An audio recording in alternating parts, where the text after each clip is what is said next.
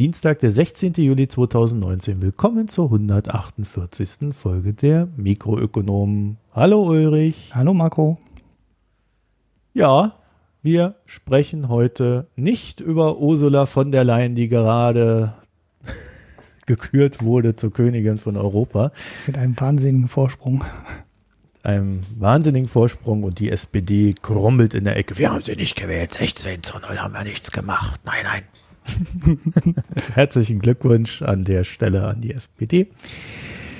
Ja, ähm, und dann haben wir gleich sogleich das, äh, die erste Rubrik, die ja eigentlich äh, unsere zweite Rubrik ist, abgefrühstückt. Das ist ähm, quasi das Hauptthema der nächsten Tage wahrscheinlich. Und äh, uns verbleiben daher nur die allgemeinen Hinweise, dass wir uns bedanken für die Daueraufträge und Spenden, die wir bekommen haben und euch natürlich auch dazu anhalten möchten, nicht nur weiterzumachen, sondern wenn ihr noch nicht dabei seid, spendet. so. Und dazu könnt ihr dann auch auf unsere Internetseite gehen, www.mikroökonomen mit OE. Und ihr könnt uns per E-Mail Audiofiles schicken oder Lob, Kritik und Hinweise als Schrift, je nachdem, wie euch das beliebt.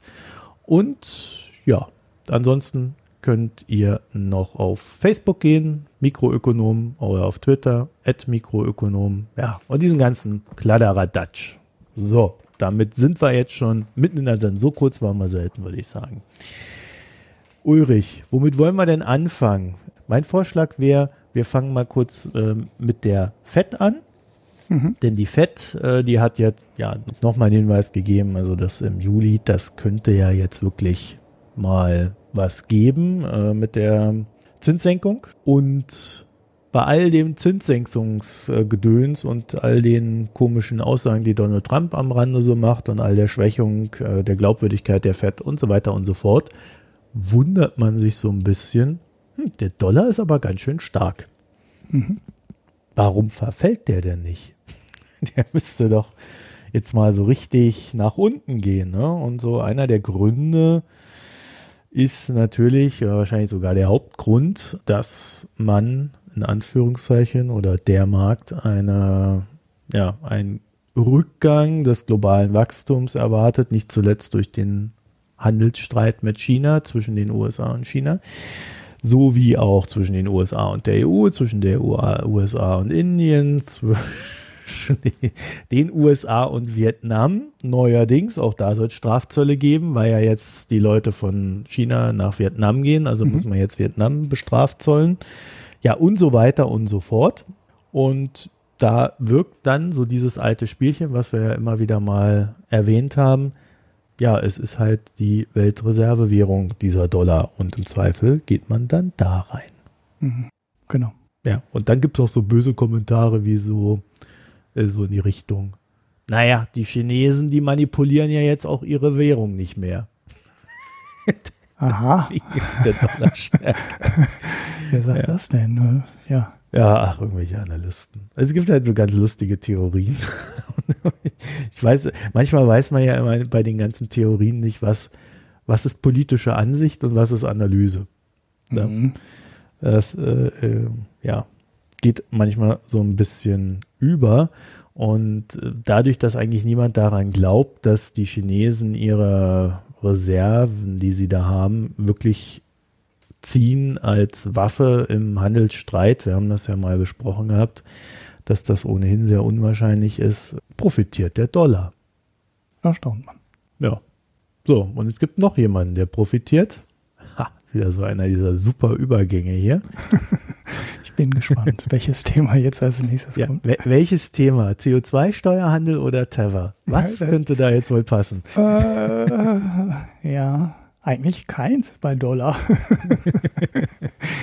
okay, aber Tether, da wurde ja gedruckt, Ulrich, wie blöde. Ja? Also das genau. ist ja schon nicht mehr feierlich.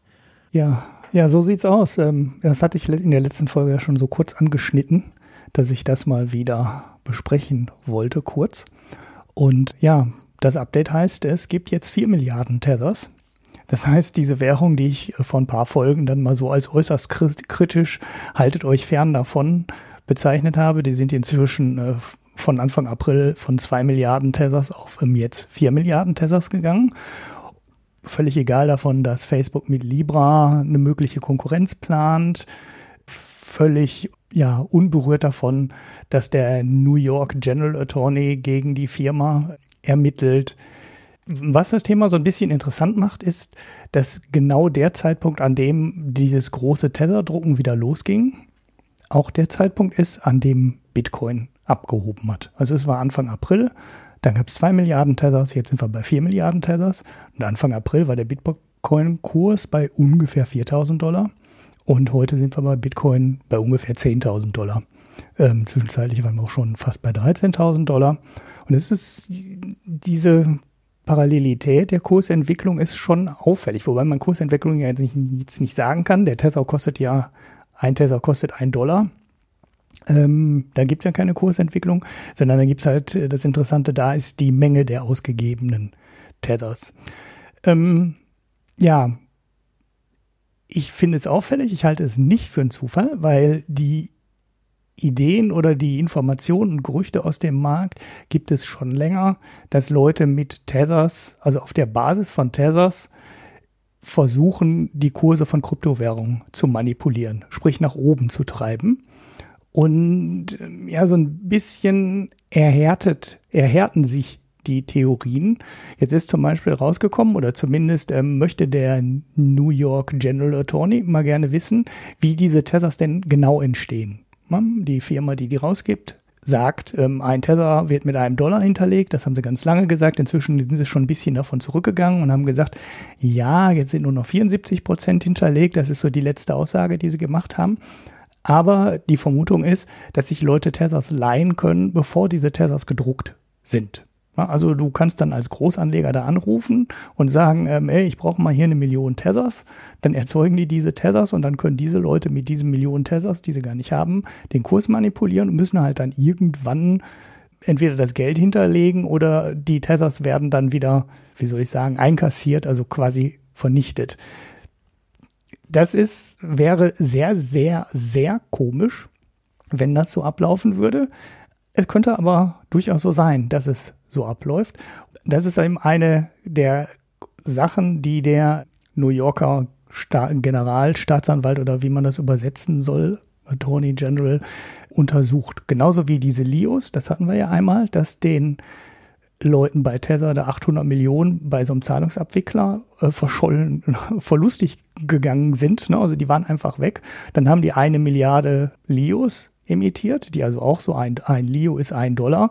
Und irgendwann, wenn es genug Tethers gibt, sollen die Lios halt umgetauscht werden wieder in Tethers. Das heißt, die haben einfach mal so einen Verlust von 850 Millionen Dollar, also 850 Millionen ähm, Tethers durch ähm, eine Milliarde Lios dann ausgeglichen.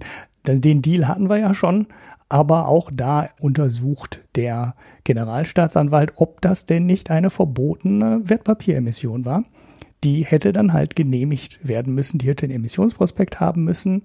Und ähm, ja, eigentlich kann man die Nummer so nicht durchziehen. Und die dritte große Sache in dem Tether-Umfeld, die der New Yorker Staatsanwalt untersucht, ist, äh, dass der Tether und Bitphoenix eigentlich, also Bitphoenix ist die Börse, die mit dem Tether verbunden ist, also die Kryptobörse, die mit dem Tether verbunden ist, eigentlich in New York nicht aktiv werden darf. Also grundsätzlich gar nicht. Die haben ein Verbot, in New York ihre Geschäfte zu betreiben.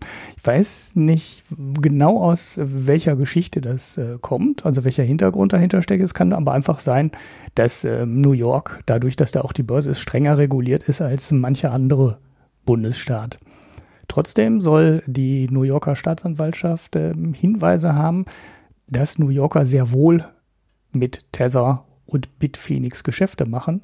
Und zwar soll die Firma dabei geholfen haben, im Ausland Konten zu eröffnen, die aber eigentlich New Yorkern gehören. Hm, auch das ist so eine Sache, die die untersuchen. Und die Untersuchung ist das Spannende. So richtig konkret weiß man noch nichts. Ähm, der Staatsanwalt stellt ganz viele Fragen an die Firma, die antwortet auf viele Dinge nicht. Also zum Beispiel ist die Sache mit dem, ähm, wie die Tethers genau generiert werden, ist eine offene Frage. Da haben die einfach nicht drauf geantwortet. Und sie müssen ja mal nur kurz sagen, so ja, da muss erst der Dollar eingezahlt werden und dann generieren wir einen Tether, dann wäre ja jede Spekulation vom Tisch. Aber das ist ja genau das, was die nie machen. Ja, die haben sich ja auch nie richtig in die Bücher mhm. gucken lassen und haben sehr lange behauptet, ein Tether ist mit einem Dollar hinterlegt und dann sind sie halt doch davon zurückgegangen und haben gesagt, ja, nee, nur drei Viertel sind hinterlegt und der Rest sind dann andere Wertpapiere, was das jetzt mhm. auch immer sein kann. In diese anderen Dinger könnte halt auch reinfallen, diese Leihgeschäfte, ne, diese möglichen Leihgeschäfte, dass halt Tethers schon rausgegeben werden, die noch gar nicht, äh, wo, für die noch gar kein Geld hinterlegt wurde. Ja, und ähm, muss man beobachten, ich würde mich weiterhin von allen Börsen in diesem Umfeld und von Tether äh, fernhalten. Ich glaube, mit Bitcoin kann man, wenn man spekulieren möchte, genug Spaß haben. Da muss man nicht noch in so komischen Pseudo-Stablecoins rummachen, wo das Backing echt kritisch ist, wo die äh, Staatsanwaltschaft schon darauf aufmerksam geworden ist. Diese ganz komische Geschäfte macht die eigentlich nicht gehen, wie mit dem Lio und so. Und wenn man schon in diesem Umfeld rummacht mit Cryptocurrencies, nicht in diesem Bereich. Also den sollte man wirklich meiden. Hm. Also das mit dem Laien, das klingt ja schon sehr wild. Also wie, wie muss ich mir das vorstellen? Da ruft echt einer an und sagt, oder wie auch immer, ich brauche mal da eine Million dann leihen die dem oder dann generieren die etwas, was nicht da ist. Es wird dann aber auf die Market Cap draufgeschlagen oder wird es noch nicht mal gemeldet? Ja, gemeldet wird er ja sowieso, wird er ja quasi sowieso nichts. Also dadurch, dass hm. sie behaupten, dass sie ihren Sitz im Ausland haben, bist du auf die Informationen angewiesen, die die auf ihre Website schreiben.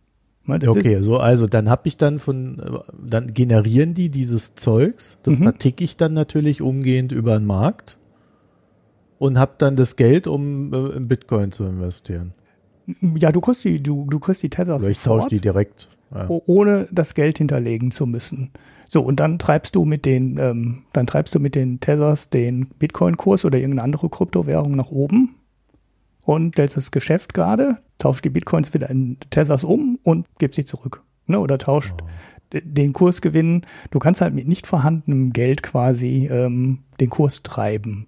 Und da die Märkte teilweise sehr komisch reguliert sind, ähm, diese Geschäfte mit diesen Whales und so, ich weiß nicht, diese, da sind jetzt so Trading-Geschichten, die kann ich im De Detail auch nicht erklären. Aber du kannst ja dadurch, dass du immer wieder Orders in den Markt gibst und so, ja, Kaufgebote auf etwas höherem Niveau antäuscht, die dann aber zurückziehst, unter Umständen die Kurse manipulieren und nach oben treiben, weil wir reden ja halt mhm. halt hier über Kryptobörsen. Ne? Wir reden jetzt halt nicht über, über eine Chicago ähm, Stock Exchange oder New York also oder so. In Dinger, ne? Deutschland ne? wäre das, in Deutschland wäre sowas mittlerweile verboten. Also da ist die BaFin recht rigide, allerdings meldet sich die BaFin bei sowas ja auch immer erst nach zwei, drei Jahren. Ja, aber bei den Kryptobörsen ja, muss man jetzt Aber dort wird das sicherlich nicht geprüft, da bin ich mir recht sicher. Genau. Ja. Ne, das ist halt alles so OTC und so unreguliert und ich glaube, in den Märkten kannst du echt noch so Manipulationsgeschäfte machen. Vor allem sind da halt auch nicht so viele Profis, ne? Das muss man ja immer noch sehen. Wenn, wenn du jetzt so als kleiner Doofanleger oder mittelgroßer Anleger hingehst und du machst das an der richtigen Börse, dann konntest du ja teilweise so Sachen auch machen heute nicht mehr, aber du hast auch damals schon gegen die ganz Großen gespielt, die mit den richtig großen Geldbeträgen und die, ähm, die die High-Frequency-Trading-Computer an der besseren Stelle stehen hatten als du. Das heißt, irgendwann hattest du gegen die keine Chance mehr. Mhm. Aber an den Kryptobörsen spielt halt kein Goldman Sachs am Trading Desk mit. Ähm, die Umsätze sind zwar heute schon durchaus beeindruckend, wenn man das vergleicht mit dem Stand, was Cryptocurrencies vor fünf Jahren waren. Aber so für die richtig Großen ist der Markt halt immer noch zu klein. Das, das ist jetzt für die nicht so richtig relevant. Naja, und wenn du dann so ein Player bist, der mal eben eine Million oder fünf Millionen Tethers sich ähm, drucken lassen kann, dann bist du, glaube ich, einer der großen Player und kannst da den Markt manipulieren. Du musst ja auch bedenken, es gibt ja auch zig Börsen. Ne? Es gibt ja unfassbar viele Kryptobörsen an denen du dann möglicherweise auch ähm, so Ping-Pong-Spielchen machen kannst zwischen den Börsen und dann die Kurse hin und her treiben, ne, mhm. gegenseitig so hochtreiben kannst und sowas. So Geschäfte, die an den großen Börsen gar nicht mehr gehen, weil da ist der Handel halt super konzentriert und Arbitragegeschäfte werden ja auch zunehmend schwierig. Nur, ja, gut, was aber auch an einer gewissen Markteffizienz liegt. Ne? Das hast du halt hier bei diesem ganzen Scheiß nicht.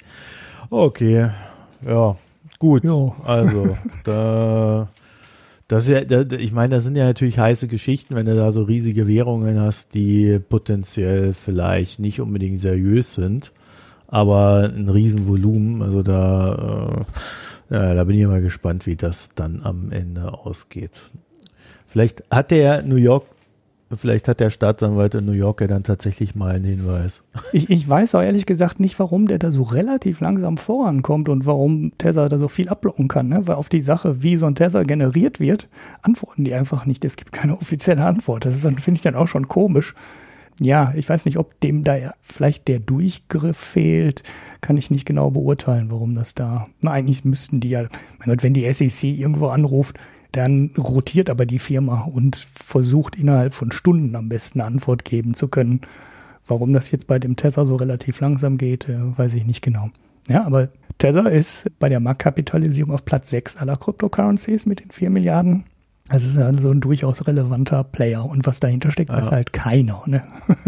ja, dazu muss man natürlich sagen, äh, auch eine ganz interessante Entwicklung so in den letzten Wochen äh, mit dem Ansteig, Anstieg Anstieg des Bitcoin und jetzt ja auch wieder Einbruch, also, also von über 14.000 jetzt runter auf 9,5 oder sowas, ja, je nachdem, ist auch die Marktdominanz von Bitcoin ziemlich stark gestiegen. Ne? Das sind ja mittlerweile 66,5 Prozent, also das hatten wir schon lange nicht mehr, dass die so hoch war. Mhm. Und da zeichnet sich natürlich schon ab, dass das mit den Kryptowährungen als solchen jetzt sein Ende findet und äh, wahrscheinlich wir eine neue Phase übergehen werden. Auch das hatten wir ja immer mal, zumindest einmal hatten wir es erwähnt, dass natürlich Kryptowährungen an sich gar nicht so interessant sind, außer vielleicht für Facebook als Transformationsmittel, aber dass es ja darauf basierende Verträge und Vertragswerke oder wenn du äh, ja quasi Equity-Beteiligungen darüber machen kannst. Ja, also wenn du dich an einem Unternehmen darüber beteiligen kannst und solche Geschichten. Ich glaube, da liegt dann eher die Zukunft und äh, die Kryptowährung als solches, ja, kann mir, ich, ich kann mir auch nicht vorstellen, dass es da so ein mega großes Revival geben wird. Also ich glaube, das Ding ist durch und das, äh, der Bitcoin als solcher, das ist halt das, worauf sich alle konzentrieren und schmeißen. Und äh, man sieht das dann auch an dieser Bewegung, dass da das Vertrauen halt eigentlich nur da, dort ist. Ja? Hm. Das Ding hat halt einen ernsthaften Nutzen. Bei den Tessers muss man ja auch deswegen ein bisschen kritisch sein, weil, naja gut, es ist jetzt halt noch nichts nix Handfestes und Greifbares, aber die Libra ist halt auch ein Stablecoin, der das Versprechen einlöst. Ich meine, der Gag an Tether ist ja, ein Tether ist ein Dollar und das Ding schwankt nicht. Und wenn du dann irgendwie in Kryptowährung rummachst, aber das nicht in echte Dollars wieder zurücktauschen willst, tauscht es halt in Tethers, weil die Gebühren dafür sind halt extrem niedrig das ist halt die, die, das Alleinstellungsmerkmal quasi. Ne? Wir sind die stabile Cryptocurrency, wir schwanken nicht im Kurs. Ein Tether, ein mhm. Dollar. Wenn jetzt aber so ein Libra kommt und der kommt wirklich auf den Markt, dann ist ja dieses Alleinstellungsmerkmal weg. Ne? Weil dann hast du ja was, was dann richtig plausibel gebackt ist. Ne? Also wo man auch glauben kann, dass die Firma das Geld hinterlegt. Weil das ist dann halt Facebook. Das ist halt eine US-Firma Okay, die würde dann in dem Fall die Libra Association in der Schweiz sitzen, ne? aber das wird ja viel stärker geprüft, das ist viel plausibler und viel äh, verlässlicher, dass da wirklich hinter einem Libra halt dieser Währungskorb liegt, der dann mhm. da irgendwann mal liegen soll. Und dann verliert Tether halt auch das Alleinstellungsmerkmal. Ja, wenn die Leute sich dann aus dem Tether zurückziehen sollten, dann wird halt mal spannend äh, die Frage, ob dann wirklich alles mit irgendwas gedeckt ist oder ob da doch nur ein Haufen heißer Luft hintersteckt. Mhm. Ah, das mit dem Bitcoin Dominancy ist mir gar nicht aufgefallen. Interessant. Ist ja, das ist so die interessanteste Entwicklung am Rande nebenher. Ich gucke mir das einmal die Woche immer an, äh, wo das äh, so steht da mit äh, den, der Market Cap und diesen, da gibt es ja dieses Coin Market Cap. Ja, da habe ich das auch da, immer. Genau. genau, da kann man immer ganz gut so auf einen Blick sehen, äh, wie viel Cryptocurrency gibt es, äh, Markets, Market Cap, äh, gut, das Volumen der 24 Stunden interessiert mich nicht und BTC Dominance, also Bitcoin Dominanz, 66,6 Prozent momentan. Das ist äh, also das so behalte ich mal so grundsätzlich immer im Auge, weil das immer so einen Hinweis darauf gibt, in welche Richtung sich das gerade mal wieder entwickelt. Mhm. Und äh, die, diese Bewegung fand ich eigentlich die interessanteste. Also wenn man sich das dann nochmal in diesem Charter anguckt, das ist dann, ähm, ja, Januar 2018 war mal so ein Bereich, ja, würde ich sagen. Oder, oder Anfang, ja, Ende, Ende 17, Anfang 18 und da sind wir jetzt wieder und dann, das ist quasi vor, so richtig hoch war das äh, vor dem ganzen Hype um Kryptowährungen an sich. Erst dann ist das eingebrochen und jetzt siehst du, dass sich quasi der Hype da wieder korrigiert. Mhm. Und äh, Bitcoin als äh, quasi, ja, werthaltig ist es ja in dem Sinne nicht, aber es ist ja ein gutes Glaubenskonstrukt. Ja? Also Währung als Glaubenskonstrukt und da ist Bitcoin halt das Ding. Ja. ja und Okay, ähm, dann können wir ja gleich mal mit Libra weitermachen. Da gibt es, ich weiß gar nicht, wie ich das nennen soll. Es gibt zu Libra nicht wirklich etwas Neues, es gibt aber sehr viel Bewegung in der Sache. Also äh, es beschäftigen sich jetzt äh, mehr oder weniger alle äh, mit Libra. Also, so, Facebook hat es rausgehauen und jetzt müssen sich alle damit beschäftigen, von Kongressanhörungen bis hin zu äh, Notenbankern in USA und äh, Banken, die da in irgend, äh, ja, die da quasi äh, ja die Betroffenen sind. Es ist so, dass wir, und das wäre so, so mein Fazit aus der Diskussion, die da jetzt so am Laufen ist, ähm, wir lagen da schon ganz gut das größte Problem ist schlichtweg die Regulierung. Und alle Banken, die sich so zu Wort melden, meist sind das Mitarbeiter von Banken, die nicht genannt werden wollen. Also es gibt wenig offizielle Statements jetzt, äh, die das so ein bisschen klassifizieren, äh, außer allgemeines Zeugs, was man halt so erzählt. Und da ist das Ding eigentlich immer nur, naja, also das ist ja schön und gut, was Facebook da macht, aber also wir brauchen jetzt kein großes Lobbying zu machen, damit die Überwachungsbehörden da auch ganz genau nachgucken, was Facebook A treibt und dass sie auch die Regeln einhalten, die so eine Bank einhalten muss. Also diese ganzen Know Your Customer Geschichten, die ja ziemlich krass werden, wenn sie auch mit Geldtransfers zu tun haben, die über Landesgrenzen hinweggehen. Mhm. Ja? Also wenn ich jetzt äh, hier Geld innerhalb Deutschlands rumschicke, ist das im Regelfall gar kein Problem. Wenn ich es nach Belgien schicke, ja, ist es ganz selten mal ein Problem, weil das ja auch innerhalb der EU und in diesem ganzen SWIFT-System ist und so weiter. Wenn ich jetzt Geld in Kongo schicke, dann geht's ab, also in den Systemen.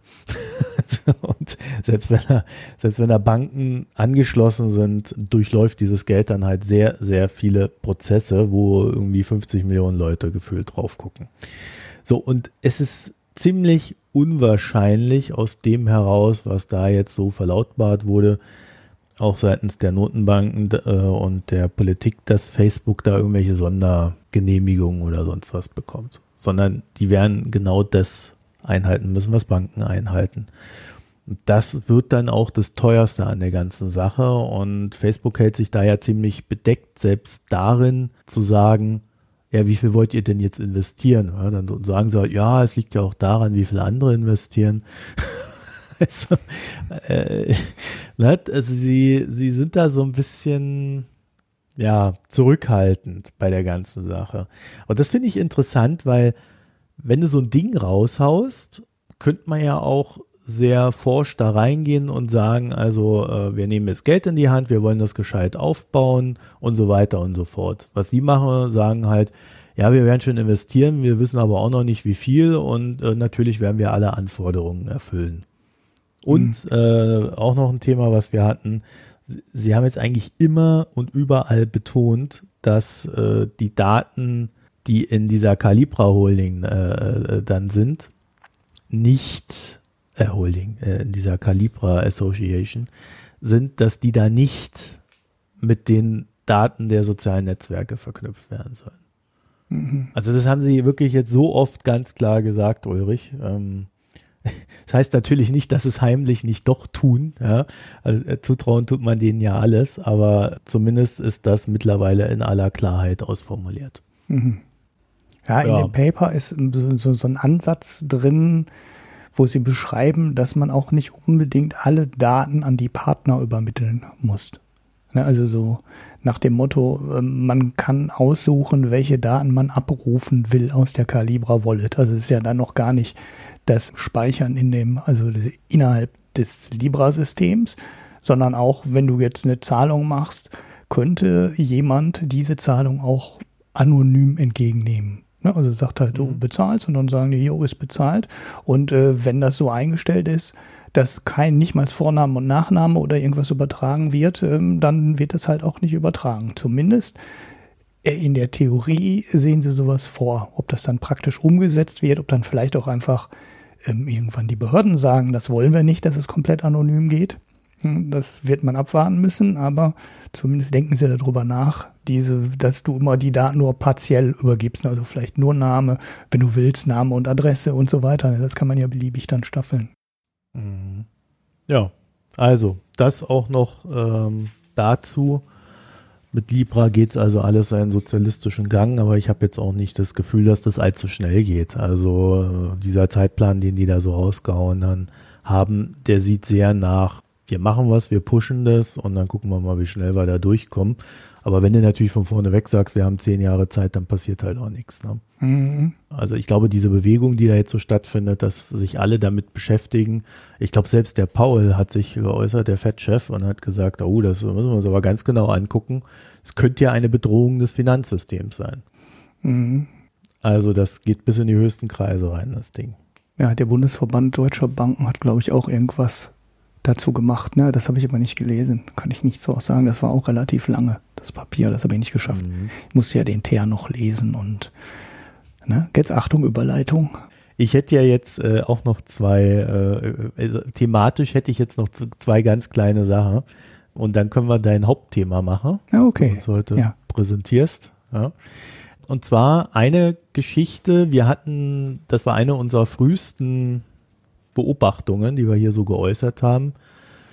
Äh, Mikrotransaktionen in kostenlosen ja, iPad, iPhone und auch Computerspielen ist ja ein Riesenmarkt, verdient man einen Haufen Geld. In der BBC hat es jetzt einen Bericht gegeben, in der ein, ja, ein geistig Behinderter quasi 3500 Euro da rausgehauen hat. Also der ist so auf dem Niveau eines Siebenjährigen und hat da so ein, ähm, das habe ich auch schon gespielt, Hidden Artifacts gespielt. Das ist so ganz gut. Das ist für ihn wohl auch so ein bisschen so, so zum Lernen ganz gut. Und äh, die Mutter hat wohl übersehen, oder ich weiß es nicht, wie es zustande kam, dass der dort sein ganzes Ersparnis rausgehauen hat über mehrere Monate hinweg.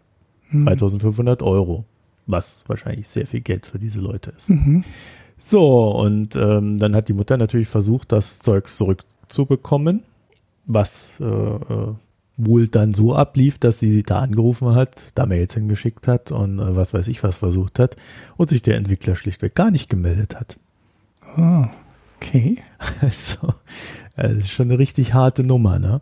Und äh, ja, jetzt hat die BBC drüber berichtet. Es gibt natürlich noch viele weitere Fälle, wo Kinder ja, irgendwie so ein paar hundert Euro für irgendeinen Scheiß raushauen.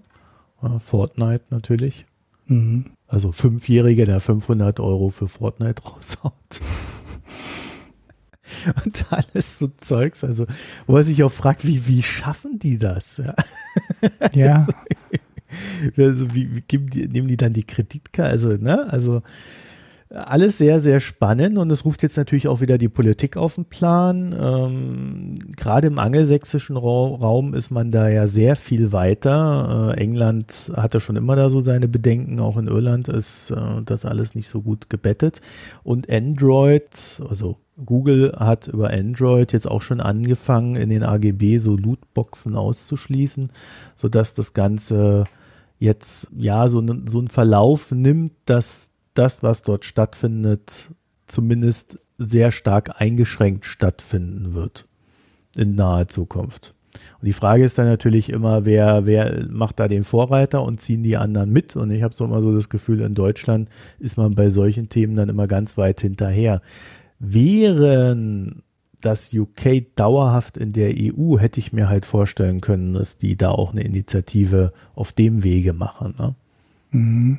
Aber da haben diese Abzockerspieleunternehmen wohl noch etwas Zeit.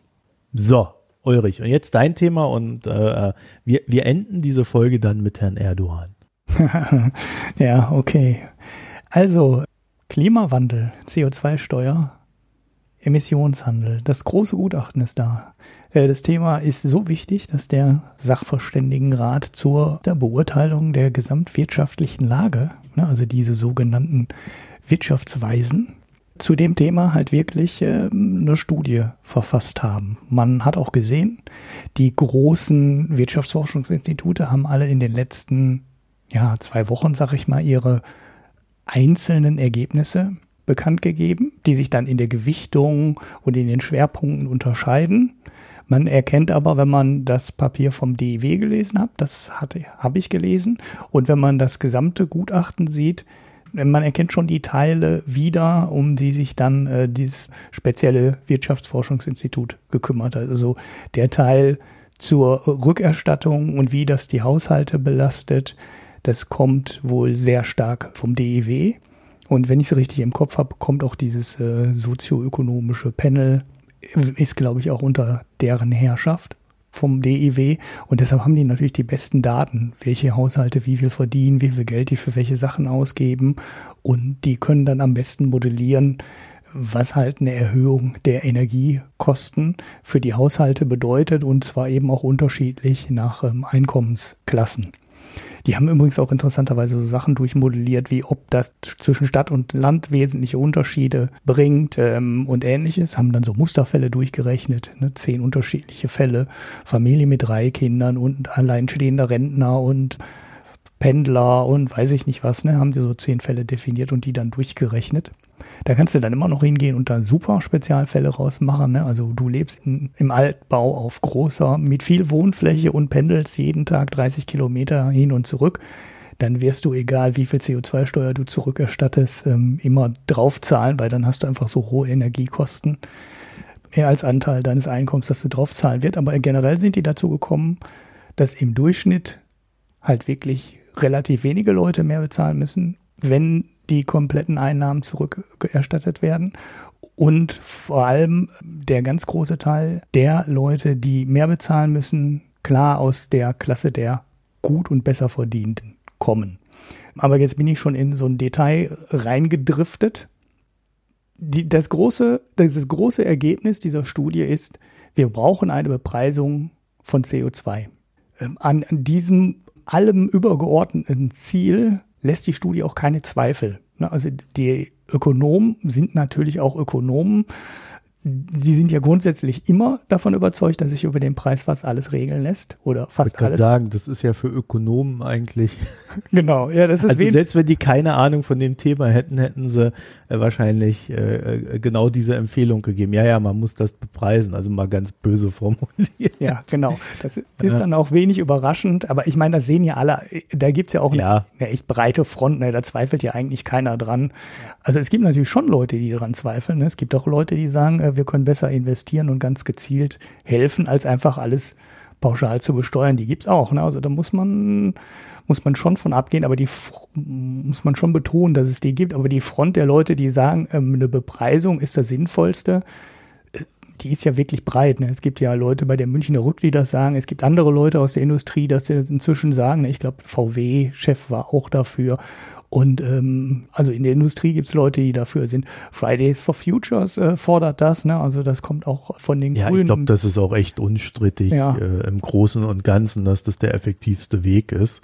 Und dann äh, ist ja, glaube ich, dann eher die Frage, äh, A, welches System und B, welcher Preis. Genau, ja. das sind dann halt die Sachen, die, die offen sind ähm, in der Denke, dass der Preis und der Markt das regelt, kommen die Ökonomen natürlich auch, ich äh, wenig überraschend, dazu, dass ein Emissionshandel für die Sachen, die bisher nicht bepreist werden, am sinnvollsten wäre. Also es geht ja darum, dass wir in Deutschland, ich glaube, es waren 55 Prozent, das war 45, das werfe ich jetzt gerade durcheinander vielleicht, die bisher im Emissionshandel der EU ähm, inkludiert sind. Ne? Also 45 Prozent des CO2-Ausstoßes haben wir, glaube ich, drin und 55 Prozent sind noch drin, nicht drin. Ähm, nicht drin ist vor allem die komplette Landwirtschaft, ähm, Sprit ist nicht drin, Heizstoffe sind nicht drin und so weiter. Die haben wir zwar einzeln schon besteuert über Energiesteuern, aber sie sind halt nicht im Emissionshandel drin. Und jetzt ist die Frage, wenn man sich das ganze System anschaut, kann man feststellen, dass die Sachen und die Sektoren, die im Emissionshandel drin sind, ihre Ziele, also die Senkung des CO2-Ausstoßes, das ist ja Ziel des ganzen Systems, erreichen. Ne, also es gibt dann hm, hier und da eine Abweichung, aber europaweit erreichen wir die Ziele, die in diesem Plan vorgezeichnet sind.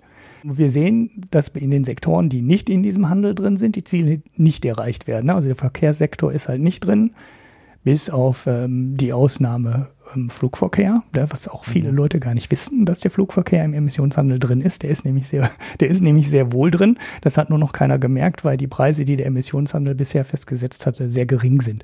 Aber der ganze Spritverbrauch ist halt nicht drin, das, die ganze Heizung ist nicht drin im Emissionshandel.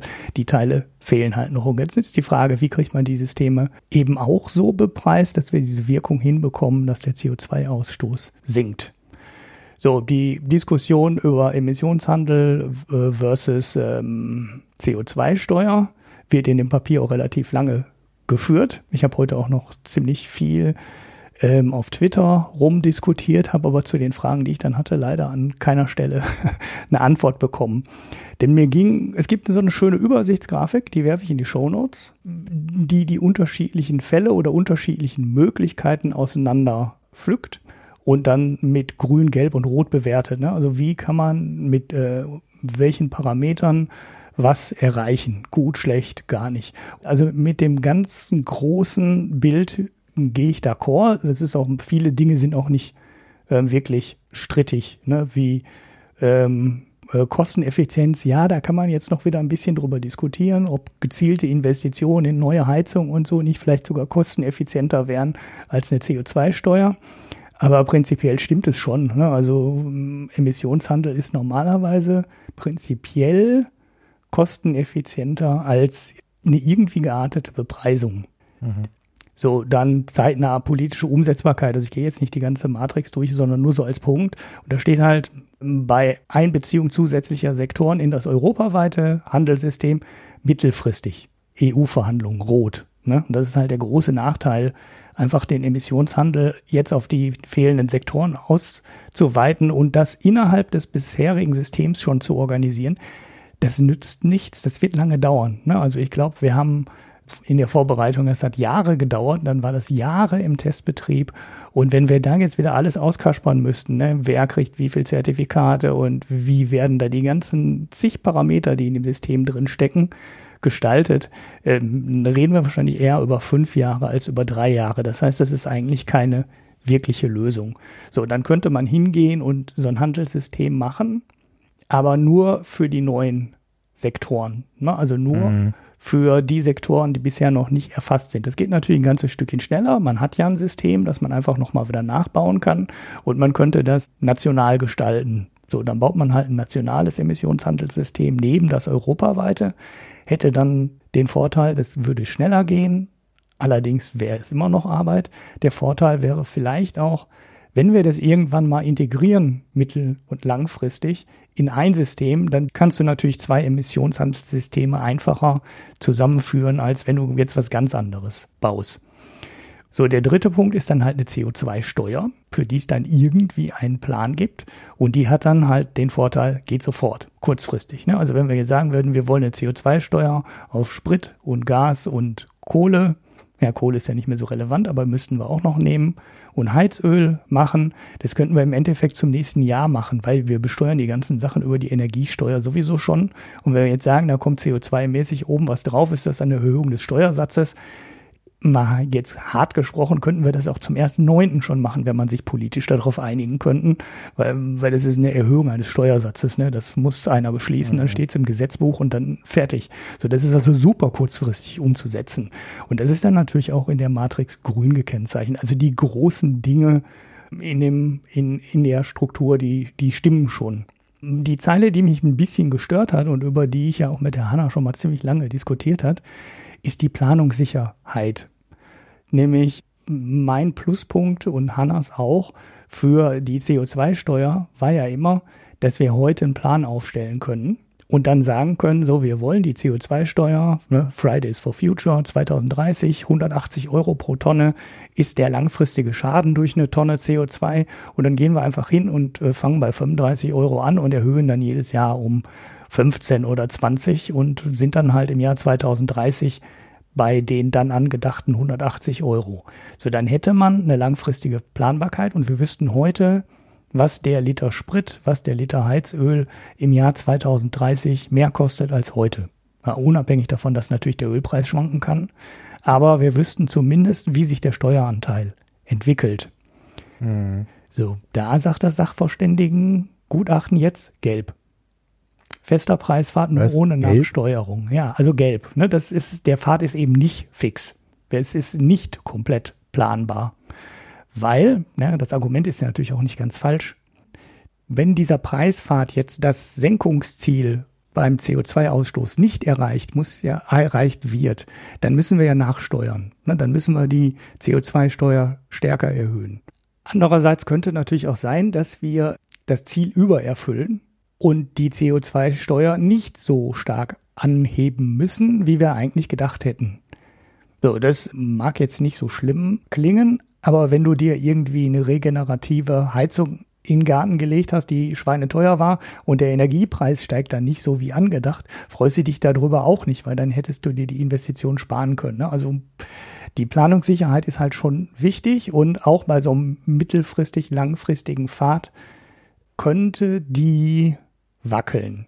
Andererseits sagt die Matrix auch beim Emissionshandel gelb. Ne? Also genau das Gleiche, genau die gleiche Einordnung. Also da, wo, wo Hanna und ich eigentlich den großen Unterschied sehen, sieht der Sachverständigenrat beides auf Gelb.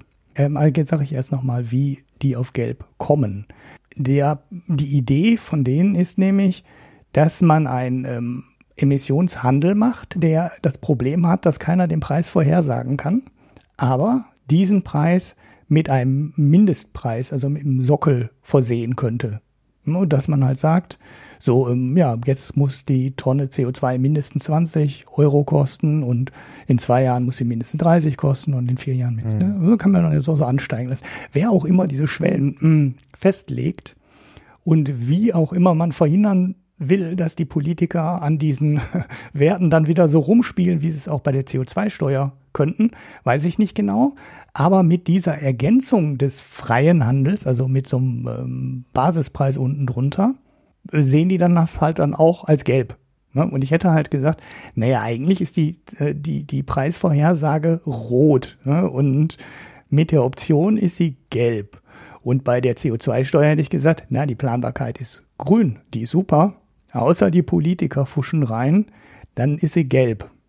So, jetzt in der Grafik ist beides gelb. Das fand ich jetzt so. Ah, man merkt da schon, wie die Prioritäten der Ökonomen an der Stelle dann sitzen. Ich, ähm, ich habe dann heute vom Sebastian Dolin auch einen ganz interessanten Link bekommen auf ähm, ein Paper von Leuten, die den Emissionshandel skeptisch sehen. Und das war echt ganz interessant. Das Ding ist schon irgendwie so anderthalb Jahre alt oder sowas.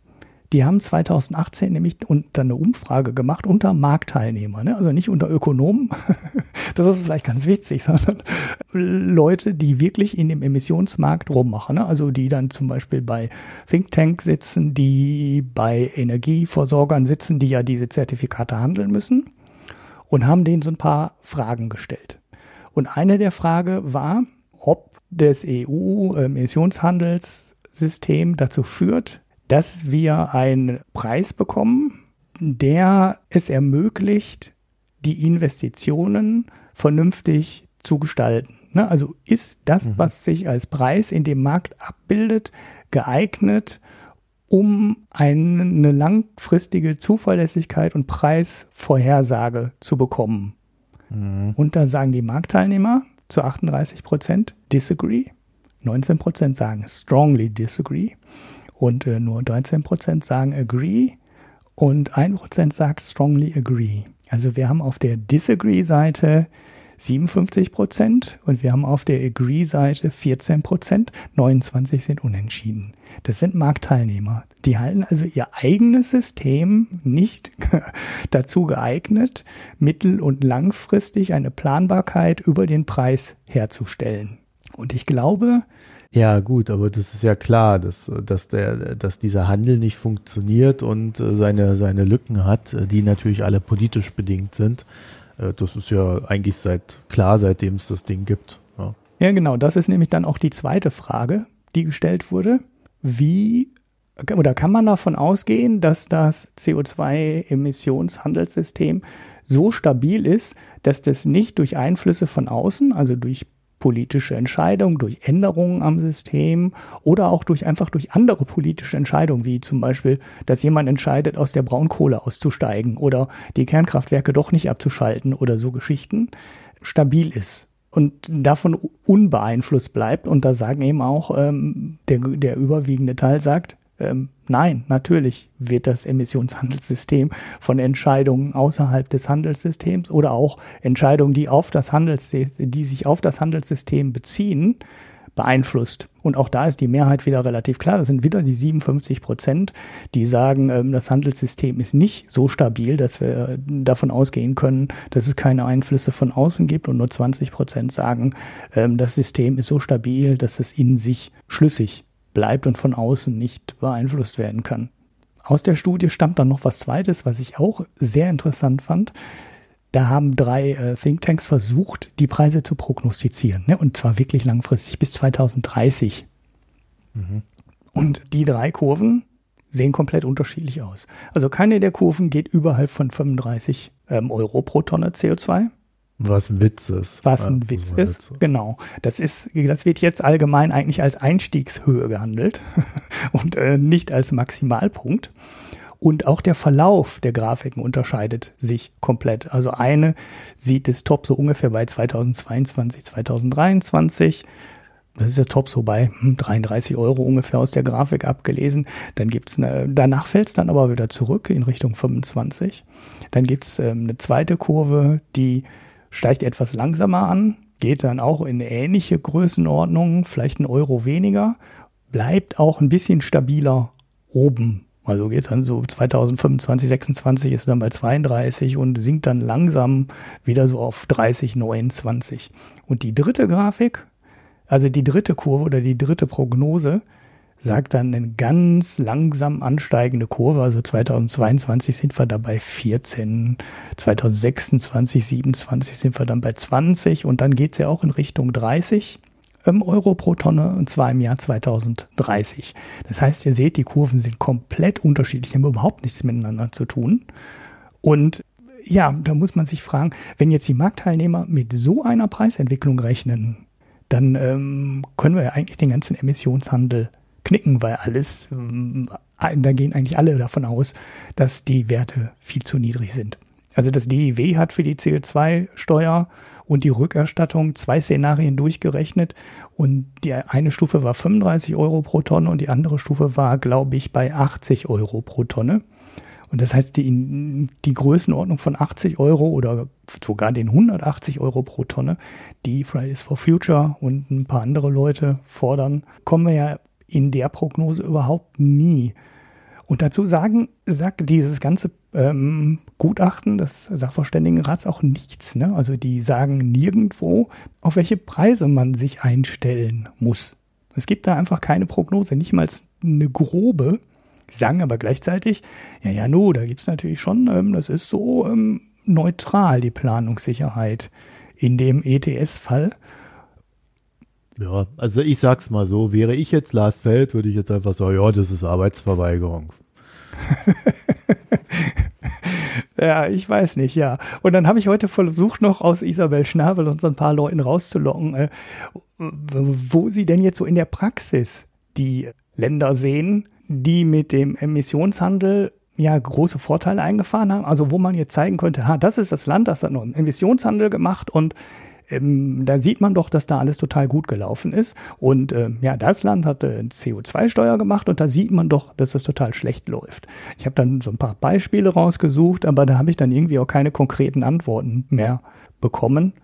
Denn Schweden hat eine hohe CO2-Steuer und Schweden ist beim Erreichen der CO2-Ziele weit vorne. Also ich glaube, die haben, die ja. erreichen dieses oder nächstes also, Jahr. Sag ja. mal, Ulrich, dann können wir doch mal festhalten. Also der Sachverständigenrat drückt sich äh, genau um den, um des Pudels Kern, nämlich um den Preis herum, weil der entscheidet alles. Äh, die Politik versucht den Preis so niedrig wie möglich zu halten und das System, was wir jetzt momentan haben, ja, äh, also das, das spiegelt quasi genau dieses Ding wieder, dass die, äh, dass aus, aus den Ökonomen heraus eben kein Preis festgesetzt wird und die Politik versucht, die Wirtschaft zu schützen. Mhm. Genauso sieht ja das System aus. Und deswegen, äh, das ist ja alles Quatsch. Ja? Also entweder geht man an den Preis ran und sagt, was getan werden muss. Wenn man das immer alles nur technisch betrachtet, das ist ja völliger Quatsch. Ja. Wir wissen ja, dass die Systeme nicht funktionieren. Da brauche ich jetzt wirklich nicht noch einen Sachverständigenrat, der vielleicht auch feststellt, dass das nicht ganz so hilfreich ist. Das, das weiß ich, seitdem es das Zeugs gibt. Ja, Sie sagen ja, es funktioniert. Ne? Das ist ja genau die Aussage. Sie sagen, Sie untersuchen ja die Sektoren, die im Emissionshandel drin sind und sagen, die Ziele werden erreicht. Und äh, die Sektoren, die nicht im Emissionshandel drin sind, erreichen die Ziele nicht. So, das ist Fakt. Da zweifle ich auch gar nicht dran. Ne? Das stimmt schon. Die Zustandsbeschreibung ist schon, ist schon korrekt. Und wenn ich dann sage, ja, aber bis 2017 war der Preis einstellig und der hat überhaupt gar nichts bewirkt. Ne? Dafür ja, hat eben. keiner einen Liter weniger getankt und so. Wir haben aber heute einen Preis von 29. Ich habe den heute noch nachgeguckt, ne? 29,15 Euro. Mhm. Das ist Jahreshoch. Ich habe leider einen Chart, der nur bis 2014 zurückgeht. Ich weiß nicht, ob er ganz früher in der Einführungsphase vielleicht mal noch höher war durch irgendwelche Verwerfungen. Es ist auf jeden Fall der höchste Wert der letzten fünf Jahre. Das heißt, wir sind jetzt auch in so einer Größenordnung, wo der anfängt zu wirken. Da hatten wir ja in alten Podcasts auch schon mal darauf hingewiesen, dass wir so bei 20, 25, 30 Euro so langsam in die Region kommen, wo bestimmte Investitionsentscheidungen nicht mehr getroffen würden. So, was alle sagen, ist halt, ein Braunkohlekraftwerker baut bei 30 Euro die Tonne CO2 niemand mehr, weil sich das einfach nicht mehr rechnet, weil Braunkohle zu viel CO2 ausstößt. Und vielleicht fliegen durch den Preis auch schon die Steinkohlekraftwerke aus dem Markt. Das ist so eine Geschichte, die man in Großbritannien ganz gut sehen kann. Die haben 18 Pfund CO2 eingeführt 2013 und seitdem sinkt der Steinkohleverbrauch in, den, in Großbritannien massiv. Also die Kohle, der Strom aus Kohle ist, glaube ich, so um 70, 80 Prozent gesunken in den letzten fünf Jahren. Das heißt, es ist massiv zusammengebrochen und in Großbritannien gab es jetzt auch mal erstmalig so Wochen, eine ganze Woche oder zehn Tage hintereinander, wo nicht eine Kilowattstunde aus Kohle erzeugt wurde in Kraftwerken weil es einfach zu teuer geworden ist. Und das ist halt so ein CO2-Preis von 22, 23, 24.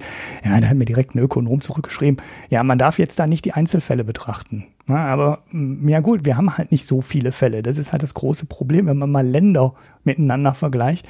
Ich kriege keine statistisch signifikante Masse von 150 Ländern in der CO2-Steuer und 350 mit dem Emissionshandelssystem. Ne? Auf der Basis können wir das nicht vergleichen. Man kann halt nur gucken, was hat Schweden gemacht? Ist da CO2 zurückgegangen? Was hat die Schweiz gemacht? CO2-Steuer hat das gewirkt? Großbritannien sieht auch so aus, als würde es da wirken. Ja, mir wurde dann noch Kalifornien zurückgespielt von der Isabel Schnabel als Land oder als Region, was mit dem Emissionshandelssystem Erfolge erreicht hat. Stimmt auch. Allerdings hat, macht Kalifornien noch viel, viel mehr als ein Emissionshandelssystem. Und das ist genau das, was ich an dem ganzen Dingen ähm, kritisiere. Man weiß nie, ob das Emissionshandelssystem wirkt oder die ganzen anderen politischen Maßnahmen. Kalifornien hat ein Ziel von. Naja, im Idealfall, ja. wenn ich da mal einhaken darf, äh, soll der CO2-Handel, also wenn es denn ein Handel sein muss, einen Preis erzeugen, der es attraktiv macht, äh, die Maßnahmen, die nebenher getroffen werden, äh, dann zu beschleunigen. Ja, oder ähm, weißt du, wenn du dann noch so eine, äh, was weiß ich, Solarförderung oder was weiß ich, was man da alles machen kann, ja. Da kannst du ja 50 Millionen Sachen machen, kannst irgendwelche Verordnungen machen, ihr müsst dies und das und jenes. Ne? Äh, Kalifornien ist ja auch eins der Länder, die vom Klimawandel richtig krass betroffen sind und da auch einen entsprechend hohen Anreiz haben, weil das, das Land trocknet ja aus. Also das Maßnahmenpaket. Äh, aber weißt du, ich glaube, wir sind mittlerweile an einem Punkt, wo einfach mal auch gehandelt werden muss. Ja, wir können uns da äh, über äh, 50 Millionen Kleinigkeiten immer streiten. Am Ende muss ja irgendwo mal ein erhöhter Preis rauskommen und äh, ich sehe momentan nicht, wo der herkommen soll. Hm. Naja gut, ich bin eigentlich da relativ optimistisch, dass wir irgendwas bekommen. Aber lass mich nochmal zurück nach Kalifornien, weil das ist, das ist halt wirklich wichtig. Die haben da ein Emissionshandelssystem und der liegt der Preis auch so bei 25 Dollar. Das heißt schon so in einer Größenordnung, wo der wirken könnte. Aber mhm. Kalifornien steckt unfassbar viel Geld in alle anderen Maßnahmen. Die haben ein Million Solar äh, Roof Programm ne, mit einer Million Solaranlagen auf die Dächer. Die haben gesagt, 33 Prozent unserer Energie bis 2020 kommt aus Solarstrom. Also des Stroms kommt aus Solarzellen. Bis 2030 soll das auf 50 Prozent hoch. Und das wird alles noch zusätzlich gefördert dann kannst du doch gar nicht mehr sagen, ähm, ist jetzt die CO2-Einsparung in Kalifornien über die Förderprogramme von Solarzellen und Windkraft und diese einfach grundsätzliche gesetzliche Entscheidung, dass x Prozent des Stroms aus regenerativen Quellen kommen können, oder kommt die CO2-Senkung aus dem Emissionshandel? Das kann ja gar keiner mehr sagen, wenn die Politik mit so vielen Maßnahmen das ganze System begleitet. Und ja, aber das meinte ich ja gerade eben. Das ist, das ist eine ziemliche Quatschdiskussion. Also das ist wie diese Flat-Tax-Diskussion früher. Ne? Systeme, also politische Systeme sind wesentlich komplexer als, als die eine Maßnahme, die man dann halt diskutiert. Und äh, was mir halt in Deutschland so ein bisschen fehlt, ist halt dieses Maßnahmenpaket. Und wenn ich dann halt jetzt die ganze Zeit immer nur höre, ja, ja, wir brauchen jetzt einen großen Klimakonsens, ja, ähm, äh, und dann auf den Kohlekonsens schaue, äh, dann äh, sehe ich eigentlich momentan nicht, wo diese Maßnahmen herkommen. Vor allen Dingen auch die begleitenden, weil der Preis ist natürlich eine Sache, aber die Zukunftsvision, die positive, die kannst du über den Preis nicht vermitteln.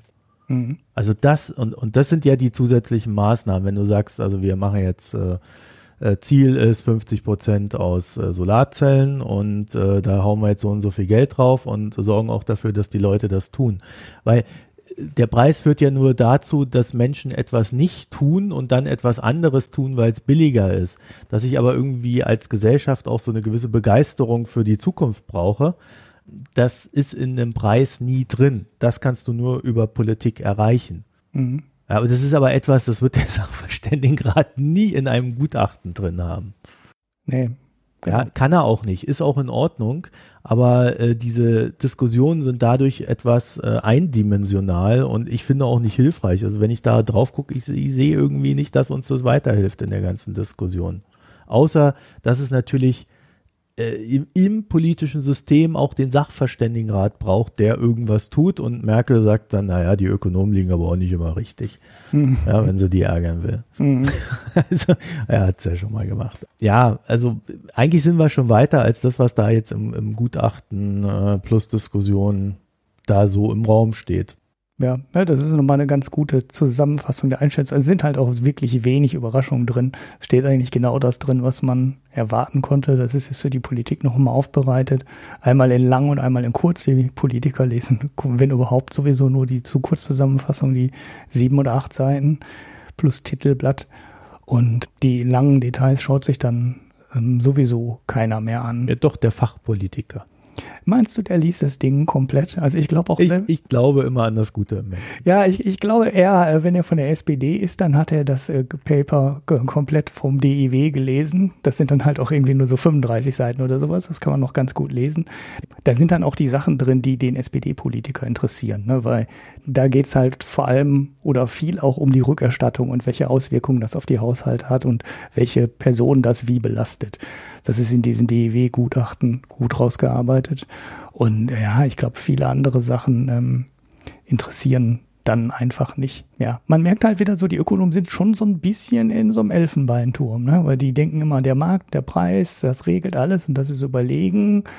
Dann müsste man aber eben noch nur dafür sorgen, dass die Politiker nicht dauernd in dem System rumfuschen. So, ähm, weil es einfach Pipe Dream ist, ne? es wird nicht passieren. Die Politiker werden in dieses System eingreifen müssen und wir hätten keine einzige Solarzelle in Deutschland auf den Dächern, wenn wir beim Emissionshandelspreis von 10 oder 15 Euro die Entscheidung treffen würden, weil das musste subventioniert werden. Das haben wir vielleicht viel zu stark und viel zu lange und zu hoch subventioniert. Aber beim aktuellen Preis wäre immer noch nichts drin. Dann wird der Kohlestrom Cent teurer werden. oder der Gasstrom einen Cent teurer werden, aber dann wäre der Solarstrom immer noch nicht wettbewerbsfähig. Ja, und ähm, deshalb wird sich die Politik an den Stellen einmischen müssen, auch wenn wir eine Trasse bauen, eine Stromtrasse bauen wollen oder müssen von der Nordsee bis nach Bayern, um den Windstrom aus der Nordsee über das ganze Land verteilen zu können. Ja, das sind politische Entscheidungen, das regelt doch nicht der Markt. Ne? Also da braucht man ja auch eine Planbarkeit in den ganzen Systemen. Und ich vermisse eben auch so ein bisschen die Berücksichtigung der Technik. Ne? Also wir können doch so ein System. Ja, zum Glück sind sie da nicht auch noch rangegangen. Ja, also äh, genau. Hans-Werner Sinngeschichten kann man ja da nur. Aber äh, weißt du, das können doch viele Leute nicht absehen. Es gibt so diese internationale Energy Agency und die gibt seit ähm, zehn Jahren eine Prognose raus für Solar, äh, für die Preise und die Menge von Solarzellen, die jedes Jahr ähm, auf die Dächer geschraubt werden und in die Landschaft gestellt werden. Und die ist seit zehn Jahren schätzen die den Ausbau jedes Mal viel zu niedrig. Immer so nach dem Motto, ja, letztes Jahr wurde ja viel gebaut und oh, da gab es Überkapazitäten und deshalb ist der Preis so stark eingebrochen. Nächstes Jahr stabilisiert sich der Markt und dann geht das nicht so weiter. Das Problem ist, das sagen die seit zehn Jahren und seit zehn Jahren ist die Prognose falsch und die Preise sinken weiter und stärker, als sie es vorhergesagt haben. Und das sind so technologische Entwicklungen, auf deren Basis du auch einfach keinen Plan machen kannst bis 2030. Ich bezweifle überhaupt, dass es geht, sowas ohne Politik. Weil die Chinesen planen so weit und ja, einer also, der großen Planwirtschaft. Genau, ich, ich glaube einfach, das geht gar nicht. Und dieses, ähm, wir ja. bauen ein System, was von den Politikern dann nicht beeinflusst werden kann und wo die nicht drin rumfuschen, ich glaube, das funktioniert einfach nicht, weil die Politik Sachen steuern muss an der Stelle. Es gibt gar Nein, vor allen Dingen auch, weil die Politik ja entscheidet, wie das System gebaut wird. Und die Politik wird natürlich kein System bauen, egal äh, wie ich mir das zurecht denke. Ja, äh, schön wäre es ja, aber die Politik wird nie ein System bauen, in dem die Politik keine Rolle spielt. Das sowieso, genau. Das geht schon psychologisch nicht, ja. Also, selbst wenn sie die Absicht hätten, würden sie das nicht hinkriegen. Also ähm, ja, aber äh, da ist dann, ich glaube, da stößt dann äh, auch Ökonomie an ihre Grenzen, weil wie willst du das dann noch irgendwie berechnen? Ja zumindest seriös. Also da, da sind ja so viele Annahmen drin, äh, dass da, da kannst du dann ja auch nur falsch liegen. Deswegen macht das, glaube ich, dann auch keiner. Ich weiß gar nicht, ob sie es berechnen müssen. In die, in die Richtung meinte ich das gar nicht. Einfach so in, in, Hinblick vielleicht auf so ein bisschen mehr Demut. Ne? Also einfach so diese, diese Einsicht, dass wir sowieso kein System bauen können, was die nächsten 30 Jahre bis zum Jahr 2050 den CO2-Ausstoß ohne irgendwelche Nebenwirkungen und ohne irgendwelche Entscheidungen im Jahr 2025, 35 und was weiß ich nicht wann den CO2-Ausstoß auf Null kriegt. Wir werden, die Politik wird da Sachen beeinflussen müssen. Und das geht nicht einfach, hey, da setzen wir mal so ein Emissionshandelssystem drin und dann läuft das alles von alleine. Ich glaube, das ist einfach so ein ökonomischer Elfenbeintraum. Das passiert nicht. Gut, würde ich zustimmen. Ja. Im Kern. So, dann sind wir durch. Über die äh, Verteilungswirkung sage ich jetzt kommen nichts wir, mehr. Kommen wir vom Elfenbeinturm zum Erdogan. ja. Der macht Realpolitik, der Mann. Also, weißt du? also jetzt, ich werde dann, ich krieg dann nach der Sendung viel Prügel, aber ich bin ja im Urlaub. könnt, ich warte könnt euch dann aus, Könnt ihr euch dann austoben. Ich komme dann irgendwie nach vier Wochen, gucke ich dann mal auf Twitter nach, was da so gelaufen ist.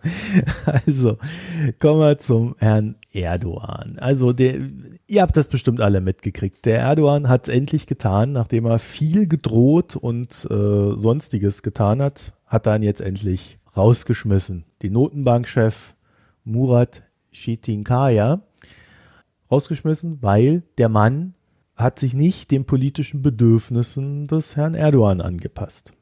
Unter so einem Autokraten macht man das ja, ne? Sonst hast du halt ja. keinen Job mehr. Also, also ganz klare Ansicht hatte der Herr Shetinkaya. Er hat nämlich äh, gesagt, dass die, oder er hat es vertreten, dass die türkische Notenbank sich mit ihrer Zinspolitik doch dann eher am Markt als an den politischen Bedürfnissen orientieren solle. Und äh, Erdogan hat dann lange getobt und, was ich gar nicht wusste, als letztes Jahr da so diese, diese Abstimmung über das Prä Präsidialsystem in der Türkei war, hat der Präsident dann auch genau diese Kompetenz bekommen, dass er den Notenbankpräsidenten rausschmeißen kann. Ja, also der ist jetzt weg und der neue Notenbankpräsident, der heißt Murat Uysal. Ich spreche das wahrscheinlich alles ganz falsch aus, ne? Also äh, verzeiht mir das. Jedenfalls der Herr gilt als Erdogan-Getreuer und ähm, Erdogan hat dann eine, wie soll ich sagen, Fernsehansprache gehalten. und zum Volk gesprochen, verschiedene andere Ansprachen gehalten, aber ähm, ja, er hat quasi angekündigt, die Zinsen sind die Mutter allen Übels, ja, und deswegen werden die Zinsen sein Ziel von aktuell 24 Prozent auf einen einstelligen Prozentbetrag sinken. Mhm. Die Inflation geht zurück, hat er auch gesagt. Das habe ich in der Überschrift gelesen. Das wären dann ja 9,9 Prozent mindestens runter. Mhm. Von 24. Ich weiß nicht, ob der das jetzt so auf einen Schlag machen will. Ja, das wäre Wahnsinn. ich würde es ja gern mal sehen, wie es dann abgeht an den Märkten, aber keine Ahnung, wie er sich das so vorstellt. Wir wissen ja auch bei Erdogan, er, er redet ja immer sehr stark und sehr aggressiv und nicht alles wird umgesetzt. Jedenfalls, ähm, das, das ist echt eine Ansage. Gleichzeitig hat er dann auch noch ausgeschlossen, und das fand ich auch bemerkenswert, dass er explizit sich nicht an den IWF wenden möchte. Die Tür ist zu. Mhm. Also der IWF wäre dann wahrscheinlich auch ein äh, Counterpart gewesen, der gesagt hätte, ja stopp mal, also mit den Zinsen, das kannst du knicken und ein bisschen sparen solltest du ja auch noch. Ne? Mhm. Erdogan hingegen sagt, kreditgetriebenes Wachstum, das ist das, was wir wollen und so werden wir es machen. Und da passt es dann natürlich gut dazu, dass man die Zinsen senkt, weil dann lohnt sich das mit den Krediten ja gleich viel mehr. Mhm könnte dann natürlich seinem Ziel, die Inflation auch zu senken, etwas zuwiderlaufen, erfahrungsgemäß. Aber ja, vielleicht hat er ja eine Idee, wie das gehen wird, die wir noch gar nicht kennen. Mein Tipp wäre, äh, Währung wird, sobald die Maßnahmen dann äh, ja umgesetzt werden, wird es der Währung dann halt nochmal ein paar reinballern. Mhm. Hinzu kommen noch drohende Sanktionen aus den USA. Das hatten wir ja wegen der Lieferung da von diesem SU-400 von den Russen. Ja, da gibt es auch sehr widersprüchliche Signale. Also äh, Trump hat auf einmal jetzt vor kurzem gesagt, dass es natürlich unfair ist, äh, da wieder mit dem Erdogan und dem Putin umgegangen wird, während seine eigenen Leute dann äh, sofort Sanktionen verhängen wollen und so weiter und so fort. Also Ganz komische Geschichte mal wieder. Wir wissen auch nicht so genau, was draus wird. Jedenfalls bleibt die Türkei kritisch. Sie haben jetzt da auch irgendwo vor Zypern angefangen, äh, Erdgas zu bohren. Ne? Da gab es dann auch ein paar Sanktionen von der EU gleich oben drauf. Die Griechen toben. Ja, also das ist alles äh, so ein bisschen im Wagen. Ich würde mal tippen, dass eine seiner Nebenstrategien ist, wieder mehr Feindbilder aufzubauen, die dann sein Volk in ja, seine Arme treiben. Aber äh, irgendwie sieht es ja nicht so gut aus da. Ja, wobei es die Lehrer gar nicht ähm, gejuckt hat, ne? Also ja, aber ich glaube, das kommt erst, wenn, äh, wenn die umgesetzt werden, die Maßnahmen. Mhm. Also. Oder es war eingepreist, ne? Dass jeder damit, er hat es ja lange angekündigt, den Notenbankchef zu entlassen und am Ende war es wahrscheinlich keine Überraschung mehr. Ja, wichtig ist aber halt auch immer das Handeln. Ne? Also wir haben jetzt bei Erdogan halt über die Jahre schon beobachtet, dass er eine sehr, sehr große Klappe hat und nicht alles dann so umsetzt, dass also manches einfach auch nur so, ne, so Gehabe ist. Mhm. Und gut, aber ich meine, wenn ich mich da so vor meine Leute stelle und sage, die Zinsen gehen auf einstellig, also da habe ich eigentlich wenig Spielraum, ne? Mhm.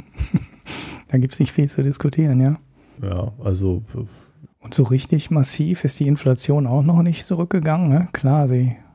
Die haben ja nicht umsonst 24 Prozent Zinsen. Ne? Ja, ich glaube, sie sind unter 20 jetzt inzwischen, ne? weil es ist ja viel Basiseffekt noch drin, oder? Ich habe 24 hier. ja, jetzt im Sommer noch, ja. Ich glaube, es ist schon, es ist unter 20, glaube ich schon wieder, aber ist auch, habe es auch jetzt aktuell nicht im Kopf. Da ist ja noch relativ viel Basiseffekt drin ne, von dem Währungseinbruch. Also ich glaube, es geht auch das müsste jetzt aufgrund von Basiseffekten auch wieder zurückgehen. Ich habe jetzt ähm, die Zahlen nicht rausgesucht, äh, wo jetzt gerade so, so eine drei Monats gleitende Inflation liegt, wenn man die hochrechnen würde auf zwölf Monate, ein ganzes Jahr. Keine Ahnung. Also die Staatsanleihen liegen bei 16 Prozent, habe ich mal so ad hoc. Ja, Notenbankzinsen. War ich jetzt nichts. Man da mal gucken. Ja. Ja. ja, aber auch wenn, auch wenn die Inflation noch 18 Prozent ist oder 17 Prozent ist, kann er trotzdem die Zinsen nicht auf einen einstelligen äh, unter 10 senken. Ne? Das geht ja bei 18 oder 17 Prozent Inflation auch noch nicht. Jetzt wird die Inflation, glaube ich, ein bisschen sinken. Die Lira ist ja auch stabil. Ich glaube, so die Außen, wie sieht denn da die Außen, die Handelsbilanz und sowas aus? Also der große Einbruch im Tourismus. Also Jetzt müsste ja- 12.6. Also 12.6. 24 Prozent Leitzins. So, das ist so mein letzter Stand. Ja, ja, ja, okay, Leitzins. Ich meinte jetzt die Inflation gerade. Ach so, ja, die schon zurücksinkt, weil du kannst ja mit sinkender Inflation Ja, in kannst du ja dann auch die Inflation- Zinsen senken. Also mit der Inflation, das ist ja immer so eine Sache. Wir haben ja einen Rückgang der Inflation gehabt äh, im, im ersten Quartal, weil die ja verordnete Preissenkung hatten. Ne? Mhm. Naja, das hatten wir ja auch mal hier im Podcast. Ja. Also deswegen ist das immer nicht ganz so einfach, ähm, das äh, so zu sagen. Ich habe jetzt hier so eine so eine Monats, ah ja, ich habe hier hier und hier haben wir es doch. Februar 2019 waren das 19 Prozent, Mai waren es 18 Prozent, also die Komma, Nachkommastelle jetzt mal weggelassen. Also das ist so in dem Bereich 19 bis 20 momentan. Ja, Ja. ist leicht zurückgegangen, ja, bis Mai. Ja. ja, das muss er ja runterkriegen. Ne? Also die muss ja weiter sinken, sonst kann er die Zinsen ja auch nicht weiter senken. Naja, aber das ist ja die Frage, ne? Also er, er sagt ja, das ist so ein bisschen diese Diskussion da in der Türkei, zumindest was Erdo Diskussion über Erdogans Ansichten zur Welt, dass er sagt, wenn wir die Zinsen senken, wird auch die Inflation sinken. Ja, ja, ja. Ja, das wollte auch mal ein Hörer haben, ne? dass wir das Thema diskutieren. Ne? Dieser Neo-Fisherism, ne? Dieses, äh, glaube ich, so da haben wir doch damals drüber diskutiert kurz und gesagt, nee. Äh, äh, ja, wir Nee. haben ja, ja genau, ich, ich glaube, da hatte ich irgendwie gesagt, da muss ich noch mal mehr zu lesen oder so. Das habe ich dann aber nie gemacht, weil die Theorie ja auch so ein bisschen, ja, sehr irre ist oder zumindest irre erscheint. So, man senkt die Zinsen und dann sinkt die Inflation von Ja gut, allein. also in dem Sinne äh, würde ich ja sagen, ähm, äh, erleben wir ja jetzt vielleicht durch Herrn Erdogan, wie das Ganze dann so ist. Man darf dabei natürlich nicht vergessen, die Türkei kann sich, also du kannst dich theoretisch immer kurzfristig außerhalb des Systems bewegen, in dem du stattfindest. Aber Erdogan äh, kann die Türkei nicht dauerhaft außerhalb der globalen Finanzmärkte führen. Ja. Mhm. Also dann wird er Simbabwe. Ja. Also, ja, also du kannst halt, das ist ja immer das Doofe an Systemen, du kannst nicht wirklich aus den systemischen Regeln raus. Also man kann sich das halt immer anders denken, aber wenn es dann anders umsetzt, als die Regeln des aktuellen Systems sind, dann geht das meistens schief. Ich will jetzt nicht sagen immer und wie gesagt, kurzfristig kann immer alles gut gehen, aber langfristig sind wir alle tot. Also äh, deswegen, wer da nach den, wer, die, wer, wer gegen die simplen Regeln verstößt, die dann so äh, existieren, der wird da nicht glücklich. Meine Prognose, meine Meinung. das wollte ich auch schon lange mal sagen. Ja, also deswegen, wenn er es macht, der Erdogan, werden wir das sicherlich, äh, das wird sicherlich ein Anschauungsstück. Mhm. Beherrschen die normalen Themen, dann die Währungsentwicklung und die Inflation. Man muss ja sehen, die Inflation ist ja vor allem über den Crash der Lira gekommen und die hat sich ja gefangen. Und wenn die Währungsreserven sich in der Türkei stabilisieren, hat er ja auch schon mit komischen Tricks gearbeitet. Das hatten wir, glaube ich, auch im Podcast hier. Ne? Ja, Mit das waren diesen- diese Swap-Geschäfte. Genau, diese Swap-Geschäfte. Wenn das ähm, jetzt äh, sich, können sich aber trotzdem stabilisieren. Der Tourismussektor müsste eigentlich boomen. Also was man so liest, äh, sind die Touristen zurückgekommen, weil die Türkei halt wegen des äh, Lira-Crash so unfassbar billig geworden ist. Also das, was 2018, dass da teilweise die Strände halb leer waren, das ist wohl vorbei. Also auch die Deutschen fliegen wieder in die Türkei in den Urlaub. Nicht mehr so wie vorher. So gewisse Vorbehalte sind da immer noch, aber es sind halt wieder mehr als 2018. Und das ist für die Türkei halt schon ein, wichtiger Wirtschaftsfaktor. Nicht so wichtig wie in Griechenland, aber auch wichtig. Und ja, wenn sich das dann so ein bisschen stabilisiert, dann kriegt er vielleicht auch die Lira stabilisiert und dann kann er vielleicht auch komische Politik fahren, die dann am Ende möglicherweise wirkt, aber dann am Ende doch nur wirkt, Ja, weil die Währungsreserven sich halt stabilisieren, weil sich die Währung stabilisiert und weil sich die Inflation dann, dann stabilisiert darüber und egal, was er dann für eine Zinspolitik macht. Mal schauen. Wird ein spannendes mm. Experiment, weil dieses Senken der Zinsen, um die Inflation zu senken, das hat noch keiner probiert. Ich wüsste zumindest keinen. Ne? Also gut, die CDS, also die Credit Default Swaps, die sind so ein bisschen nach oben gegangen, aber jetzt auch nicht so weit. Ja. Also es ist alles von der Marktreaktion recht bescheiden, würde ich mal sagen. Aber man, man merkt da die Nervosität und wie gesagt, mein Tipp wäre, sobald die also sobald es losgeht in Richtung äh, Umsetzung des Ganzen, wird man sich halt sehr genau anschauen müssen, wie das gemacht wird. Und äh, zur Erinnerung, wir hatten ja auch diese Geschichte da über den Finanzminister Vulgo Schwiegersohn. Mhm. Und der gilt ja jetzt nicht äh, unbedingt als äh, ja, Kompetenzbär. Vorsichtig und, ausgedrückt, ja. Ja, und das sind natürlich immer alles so, so Sachen, da sieht man dann immer drüber hinweg, solange es läuft. Aber wenn es da nicht mehr läuft und die Probleme auf den Tisch kommen, und die Probleme kommen ja nicht auf den Tisch, weil Erdogan sagt, so jetzt reden wir mal über unsere Probleme, sondern weil der Markt austickt, weil die Leute ihr Geld retten wollen. Und äh, sobald diese Phase beginnt, da werden dann solche Nuancen sehr stark wahrgenommen, vielleicht auch sogar zu stark.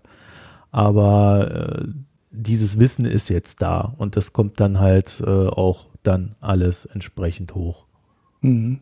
Na, eine ja. Reaktion gab es übrigens gerade, gab es übrigens noch, fällt mir gerade ein, bei Fitch gab es doch eine Rating-Abstufung ne? von BB auf BB- minus oder sowas am Wochenende. Hab die Nachricht aber nicht durchgelesen, ich war am Wochenende viel unterwegs hab, äh, und habe viel in dem Buch gelesen, in dem Teer.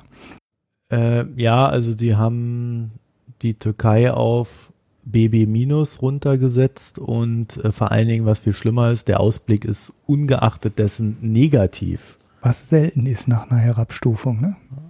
Ja, äh, ich glaube, wenn man mal da so am Herabstufen ist.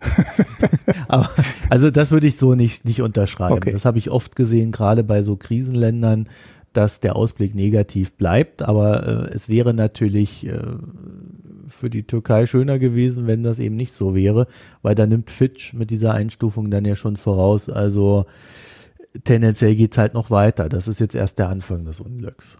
Mhm. Diese Ratings, die sind eigentlich immer ganz interessant, weil du dann so einen Überblick über die gesamtwirtschaftliche Lage bekommst. Also mich ja. interessiert das Rating eigentlich oft nicht, aber wenn man so ein Land ähm, nicht so permanent verfolgt, dann ist es immer ein ganz guter Überblick, weil dann werden immer so die genau die Sachen, die wir gerade besprochen haben, auch nochmal so auf zwei Seiten oder drei Seiten zusammengefasst. Ne? Wie sieht das bei den Währungsreserven aus? Wie sieht die, die Leistungsbilanz aus? Ne? Steuereinnahmen sprudeln die oder nicht? Ne? Wie ist die Wirtschaftsprognose und so? Das ist immer ein ganz guter Überblick, wenn man sich so für die gesamte wirtschaftliche Lage eines Landes interessiert. Ja, ja, die sind nicht schlecht. Ähm, man kann sich ja dann immer über die Einstufung an sich streiten und da gibt's ja auch viel Kritik. Aber das ist schon eine ganz gute Sache, also auch inhaltlich. Also mhm. da bin ich voll bei dir, ja. Genau, der, und, und Fitch kriegst du halt umsonst. Bei Fitch musst du dich nur anmelden. Bei S&P ist meistens nur so ein Pressetext und die Analyse bekomme ich nicht mehr. Aber bei Fitch brauchst du dir nur einen Account anzulegen und ähm, das kann man dann das kann dann auch jeder machen. Äh, und ja, dann kriegst du dann halt so mal drei, vier Seiten oder sowas. Ich weiß nicht, ob die vielleicht sogar noch eine längere Analyse für ihre Kunden haben, dass die vielleicht dann doch so ein 30 oder 50 Seiter am Ende noch dahinter machen. Aber für jemand, der da jetzt nicht Anleihenhändler oder Staatsanleihenhändler ist und das in jedem Detail wissen muss, sind diese drei, vier Seiten immer ganz äh, nett zu lesen. Gut, und bevor wir uns jetzt verquatschen, kommen wir zum Ende. Und wir haben ja gesagt, wir reden nicht über Ursula von der Leyen. Mhm. Äh, und wir reden natürlich auch nicht darüber, dass wohl, während wir hier geredet haben, beschlossen wurde, dass Annegret Kramp-Karrenbauer Verteidigungsministerin wird. Ich habe ja schon gedacht, die wir übernimmt morgen das Amt von Angela Merkel, weil sie morgen Geburtstag hat. Also die Angela. Also, dann sagt sie, sie wird 65 und sagt sie, ich gehe in Rente. So wäre doch ein schöner ja, Tag. Also Quelle, Quelle hier Robin Alexandra von der äh, Alexander, nicht Alexandra. Ja. von der Welt, der meint, Teilnehmer einer Telefonschaltkonferenz hätten das so vereinbart. Also sie wollte sie eigentlich ja nicht Vor sich in die was ist denn Regierung da jetzt wieder aus lassen. Ne? Friedrich Merz geworden. Der arme Mann, der kriegt ja eigentlich gar keinen Posten mehr, ne? Nee, Ja, der kann dann Parteivorsitzender werden. nee, dann hört die Merkel auf. So, melden jetzt auch irgendwie alle, wer da von wem abschreibt, weiß ich auch nicht. Aber also, das noch so als kleiner Rausschmeißer. Ich kann dann ganz beruhigt in Urlaub fahren. Genau. Ähm, ne? Wir haben eine deutsche Kommissionspräsidentin da in der EU. Ich, ich muss ja sagen, ich finde die von der Leyen gar nicht mal so schlecht. Ja? Ich, aber macht, macht man sich ja keine Freunde, aber ich habe gar nichts gegen die. Wer so lange in der Bundeswehr überlebt als äh, Ministerin, äh, der, der muss ja irgendwas können. Wenn du mir anguckst, wie viel da vorher gestorben sind in diesem Posten. Hm. Also äh, da würde ich sagen, irgendwas kann die und es ist, glaube ich, nichts Schlechtes. Naja, gut. Thema Gesellschaftsteil, Ulrich. Wie sieht's denn da bei dir aus? Hab nix. Da ja Sommer ist, Hast Also, du ein langes Buch? dein, dein Pick ist natürlich, dass jeder, der irgendwie Entzugserscheinungen hat, weil wir irgendwie ja doch erscheinen, aber nur so halb. Ja, das ist dein Tipp natürlich, hört al alte Folgen an und dann merkt ihr, wie stark wir uns weiterentwickelt haben. wie schrecklich das früher alles war mit uns. Nee, ich hätte ein Buch. Äh, ernsthafte Empfehlung von Lita Hong Fincher, Betraying Big Brother. Und in dem Buch geht es um ja das feministische Aufleben in China. Und sie beschreibt das mit einer sehr interessanten Vehemenz. Also sie ist da auch, äh, könnt ihr auch auf Twitter folgen, die ist äh, recht fit. Und ich halte ja sehr viel von ihr. Ich lese da immer sehr gerne. Die hatte auch, äh, das habe ich ja auch damals empfohlen, ähm, dieses Buch mit den Leftover Women. Also den Frauen, die irgendwie 28 sind und wo der chinesische Staat und die chinesische Gesellschaft sagt, oh, also jetzt habt ihr keine Kinder gekriegt, also jetzt seid ihr ja quasi schon äh, kurz vorm Exitus, euch braucht ja keiner mehr. Hm, ich erinnere mich, ja. Ja, das äh, geht jetzt so ein bisschen anschließend, ist aber wesentlich narrativer geschrieben. Und es geht so von um diese Feminist Five, die äh, da festgenommen worden sind vor ein paar Jahren. Und das ist quasi so für sie der Brennpunkt, wo sie sagt, ja, da gab es dieses Erweckungserlebnis des chinesischen Feminismus. Und sie beschreibt dann, wie der chinesische Staat damit umgeht. Also sie erzählt einfach diese Geschichte dieser Frauen und Frauen um sie herum. Auch ab und zu mal Mann dabei. Also nicht nur Frauen. Ja, das ist, also wenn du auch nur ansatzweise im Sinne einer Staatlichkeit denkst, die ihren Bürgern ein Minimum an Freiheit lässt, dann, ja, also ja, das geht von Folter bis sonst wohin. Und selbst wenn du dann draußen bist, wirst du noch weiter fertig gemacht. Also das ist sehr eindrucksvoll.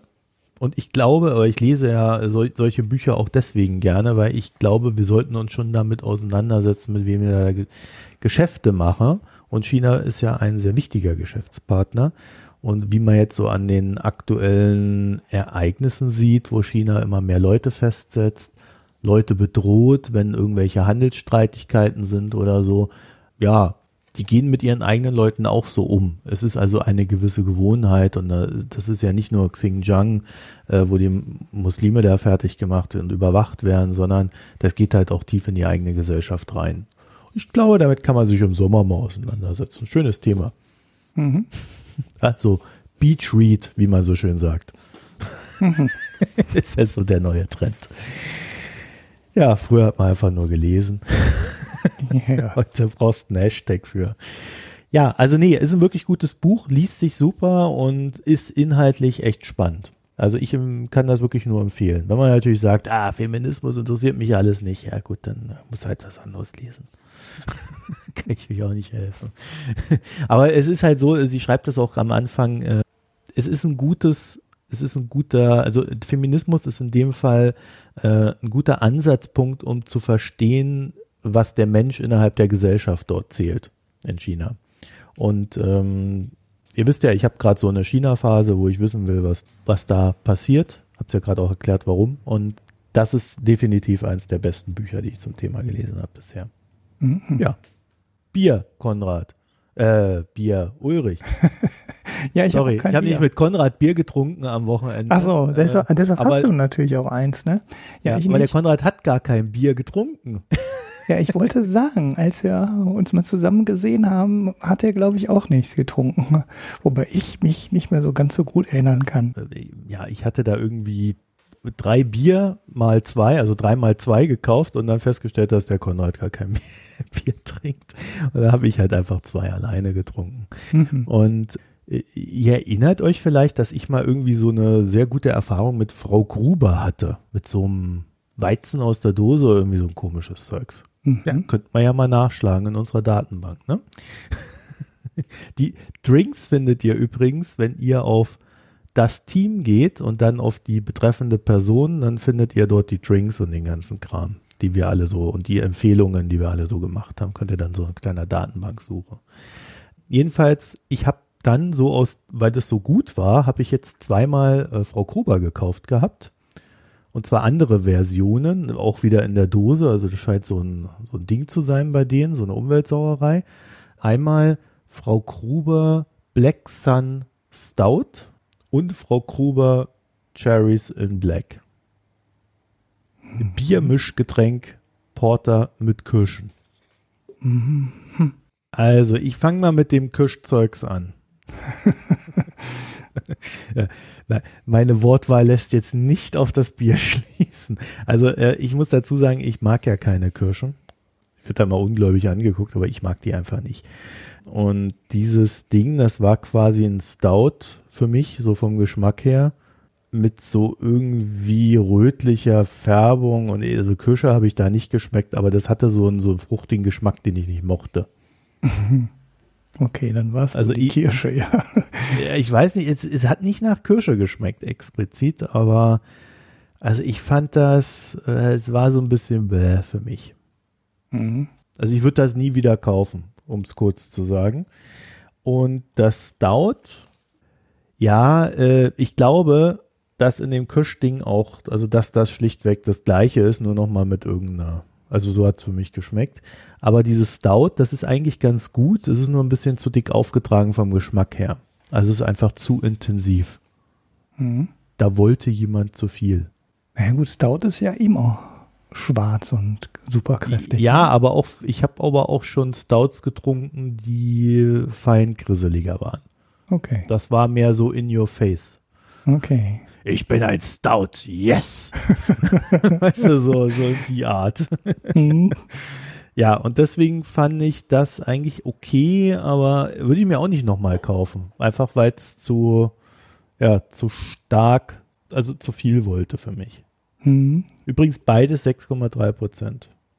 So, also schon etwas stärker. Ja, Guinness ist nicht stärker als ein deutsches Bier, ist ja auch ein Stout. Ja, Guinness schmeckt mir besser. Ja, Ja. Also um da mal Mhm. einen Vergleich zu ziehen. Ja, gut. Ich habe leider auch kein Bier, was mir richtig gut geschmeckt hat. Ähm, mir ist nämlich jetzt eingefallen, ich hatte doch, habe doch ein Bier getrunken, was ich vorher noch nie getrunken habe und hier auch noch nicht vorgestellt habe. Aber keins, was ich mir selber gekauft habe, weil ich es auf einer Feier getrunken habe. Das ist ein Krombacher Kellerbier. Also es hat sich so weit rumgesprochen, dass man versuchte, mich mit etwas außergewöhnlicheren Bieren ähm, zu verwöhnen.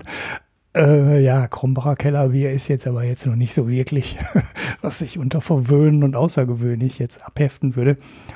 Ja, man kann das trinken, ist wie ein Kellerbier so üblich, trüb, es ist sogar ziemlich trüb, ziemlich hell, milder als ein Pilz, aber irgendwie war es das dann auch so, was ich an dem Geschmack Mhm.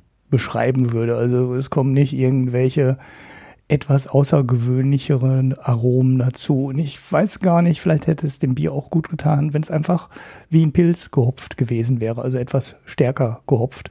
So fand ich es. Ähm, steht da, kann man auch eine zweite noch von trinken, wenn die auf dem Tisch steht, aber würde ich mir auch nicht kaufen, weil ich gehe mal davon aus, dass wie diese ganzen etwas anderen Bier, Biere der größere, größeren Brauereien ähm, dann auch preislich eine Stufe höher liegt und ähm, ja, dafür würde ich mir dann lieber, dann doch einfach lieber das Standardbier von denen kaufen. Ne, auch wenn ich das auch nicht mache, aber das wäre mir kein Aufpreis wert in keiner Richtung. Also das war es ist so wie das Krombacher Weizen, das habe ich auch mal irgendwann getrunken. Ich glaube, das habe ich hier auch nie vorgestellt, weil es einfach so stink langweilig ist. Also es gibt eigentlich, ich glaube, diese Brauereien, die stellen so Biere her, weil sie die Kneipen haben. Ne? Und wenn dann, dann brauchst du halt keine Kooperation mehr mit irgendeiner Brauerei, die das Weizenbier herstellt, sondern dann kannst du Krombacher Pilz und, und Krombacher Spezialbier und Krombacher Weizen ins Programm aufnehmen und dann kannst du die Kneipe oder ähm, die Arena oder was du auch immer zu versorgen hast, halt von A bis Z mit allen Bieren versorgen.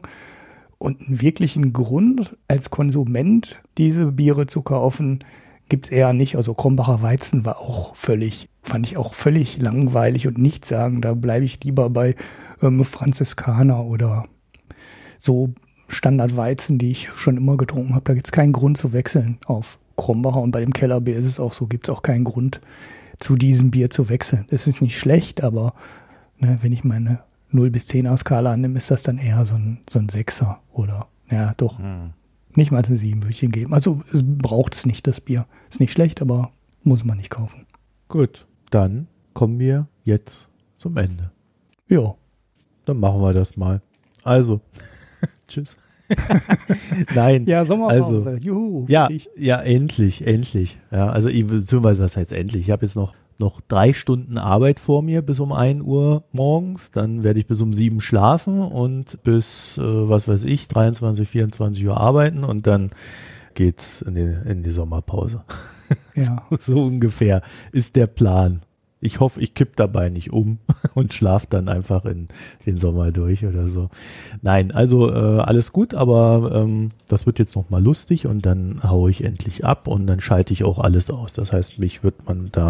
Ja, vielleicht mache ich es wieder so, dass wenn ich irgendwie so, dass ich wieder, Pocket nutze und dann ab und zu mal da so, was ich lese auf Twitter oder so.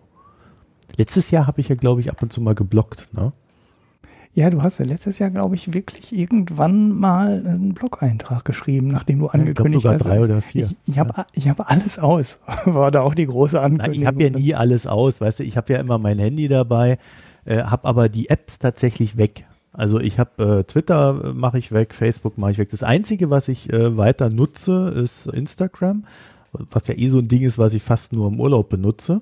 Ja, äh, ich habe halt im, im Pocket ab und zu mal so einen Artikel aber das sind dann meistens so alte. Und dann habe ich es halt letztes Jahr so gemacht, dann äh, hatte ich irgendwie so zwischendrin mal das Bedürfnis zu bloggen, weil da hat man ja auch mal Zeit für, ja. Mhm. Also so sich so ein paar Gedanken zu machen und die dann auch aufzuschreiben. Das war jetzt alles keine große Kunst, aber immerhin. Und dann habe ich mir gedacht, naja, damit das überhaupt jemand mitkriegt, sollte ich das vielleicht auf Twitter hauen. Und Pocket hat ja diese Verbindung zu Twitter. Und dann habe ich das halt ins Pocket reingeworfen. Mhm. So, so habe ich das gemacht. Und dann kam das dann in den Twitter-Feed da rein. Ja, aber keine Ahnung, wie das dieses Jahr läuft. Ich lasse mich überraschen. Ja, Pocket macht ja auch so ein, so ein ich glaube, so ein Autopost, ne? Wenn du einen Artikel likes oder irgendwie sowas, ne? Und den nee, das, nee, nee, ich, ich kann ihn empfehlen und dann erscheint er ja im Pocket Feed.